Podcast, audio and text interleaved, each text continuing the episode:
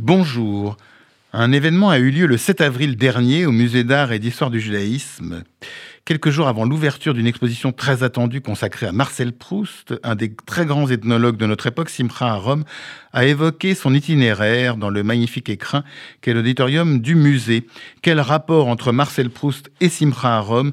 Pas grand-chose, sinon une mère juive et leur grande attention aux êtres, et juste le fait que cela me fait plaisir d'associer les noms de ces deux grandes figures qui n'ont a priori pas beaucoup de liens.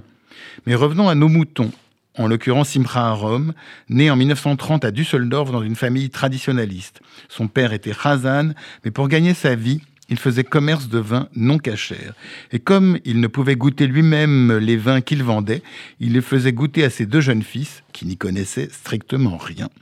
Contrainte de partir après la nuit de cristal, la famille Arom a gagné la Belgique, puis la France.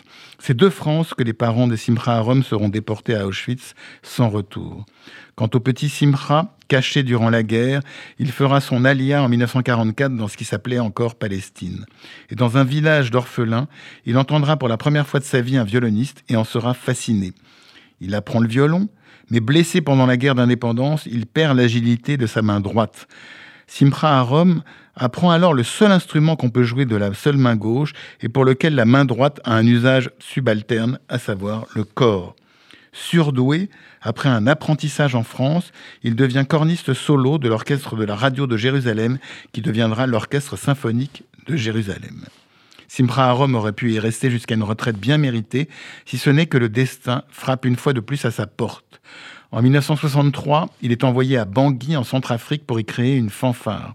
Cette fanfare ne sera jamais créée, mais le musicien se prend de passion pour la musique des pygmées et de manière totalement autodidacte, il deviendra un des plus grands ethnomusicologues de l'après-guerre.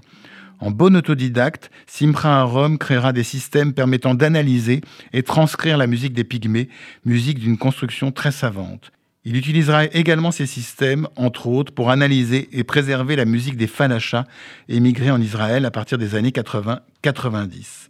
Pour ceux qui n'ont pu assister à cette évocation au Musée d'art et d'histoire du judaïsme le 7 avril dernier, on peut voir Simcha Rome interviewé sur le site Academ et évoquer à nouveau cette vie à nul autre pareille.